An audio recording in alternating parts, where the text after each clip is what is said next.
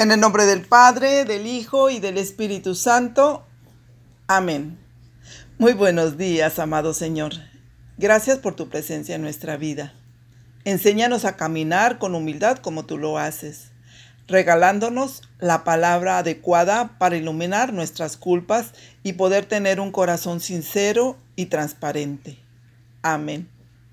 Del Santo Evangelio según San Lucas.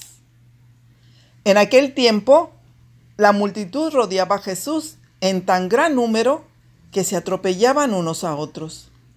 Entonces Jesús les dijo a sus discípulos, Cuídense de la levadura de los fariseos, es decir, de la hipocresía, porque no hay nada oculto que no llegue a descubrirse, ni nada secreto que no llegue a conocerse. Por eso, todo lo que ustedes hayan dicho en la oscuridad, se dirá a plena luz. Y lo que hayan dicho en voz baja y en privado, se proclamará desde las azoteas. Yo les digo a ustedes, amigos míos, no teman a aquellos que matan el cuerpo y después ya no pueden hacer nada más. Les voy a decir a quién han de temer.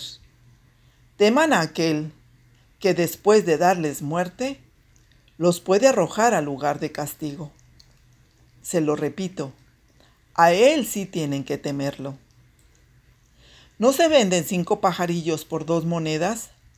Sin embargo, ni de uno solo de ellos se olvida Dios. Y por lo que a ustedes toca, todos los cabellos de su cabeza están contados. No teman, pues, porque ustedes valen mucho más que todos los pajarillos. Palabra del Señor. Gloria a ti, Señor Jesús. Hola, muy buenos días. Soy Columba Calderón Maya, discípula misionera Verbundey de Monterrey, Nuevo León. Con la alegría de siempre les comparto palabras de vida, donde abiertos al Espíritu podemos apreciar la riqueza de este texto de San Lucas capítulo 12, versículo de 1 al 7, que levanta nuestra mirada para metas perfectas, no imposibles para Dios cuando ajustamos nuestra forma de vida según Dios. Es decir, vivir confiados en Dios, en su presencia, en su palabra, para saber tomar decisiones sobre nuestra vida. En el Evangelio de hoy podemos apreciar que una de las cosas que más le dolía a Jesús era la hipocresía de los fariseos, que se preocupaban demasiado de cumplir los rituales externos para ser vistos por la gente. Pero por dentro su vida era dominada por la arrogancia, ignorando la compasión y la misericordia, que es lo que le agrada a Dios. Entonces, ¿qué luz me daba este texto? Pues miren, Jesús dice, tengan cuidado, porque si nos ponemos descuidados y no miramos nuestro interior, la levadura de la hipocresía puede fermentar en nosotros y dejar de ser auténticos. Porque si actuamos delante de los demás, que no nos extrañe querer vivir del que dirán, buscando la aprobación de otros y fingiendo ser alguien que no somos.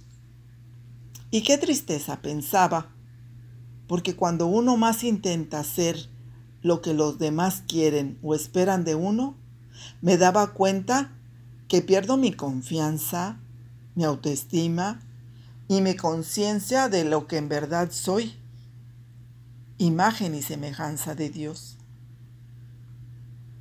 Entonces me preguntaba, ¿qué opinión vale más? ¿A quién hay que complacer? ¿A Dios o a los hombres?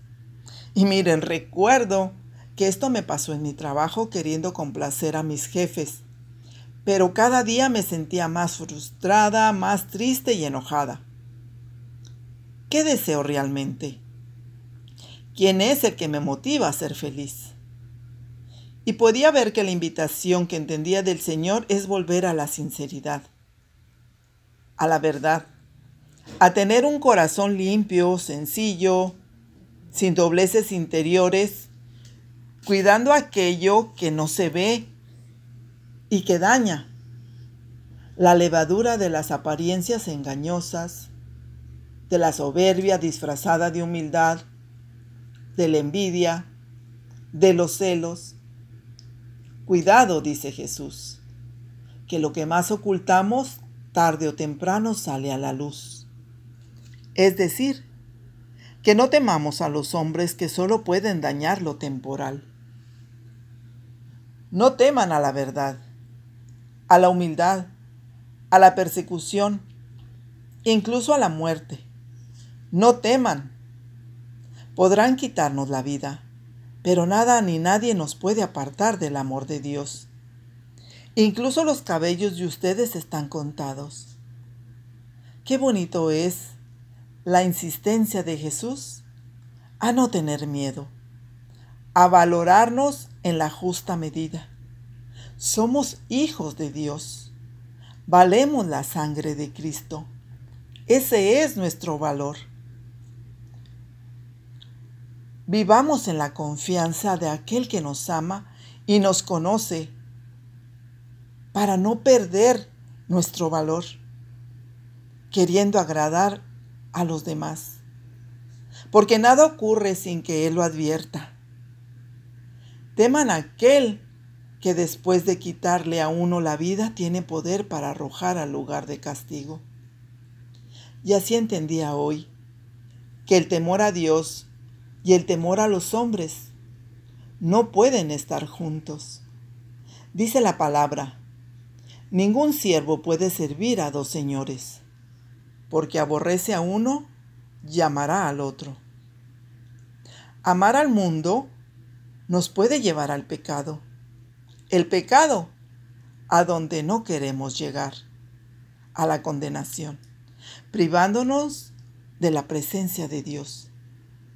Pero qué bonito si amamos a Dios como Él nos ama, nos estará esperando como al Hijo pródigo al final de nuestros días porque nos creó para estar siempre con Él, y por su misericordia nos perdona los pecados, uniéndonos a Él en imagen y semejanza para la vida eterna.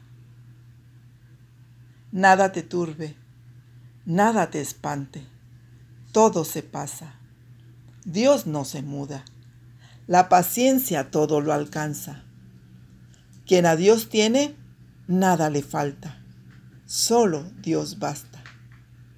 Estas palabras van muy bien por la fiesta que celebramos hoy, Santa Teresa de Jesús. Aprendamos de ella a tener ese santo temor a Dios para no ofenderlo por su tanto amor, donde podemos reconocer la verdadera libertad al experimentar su amor. Porque donde hay amor no hay temor, dice San Juan. Al contrario, el amor perfecto echa fuera el temor. Así, hoy tengamos confianza en el día del juicio por la fe que tenemos en Cristo nuestro Salvador.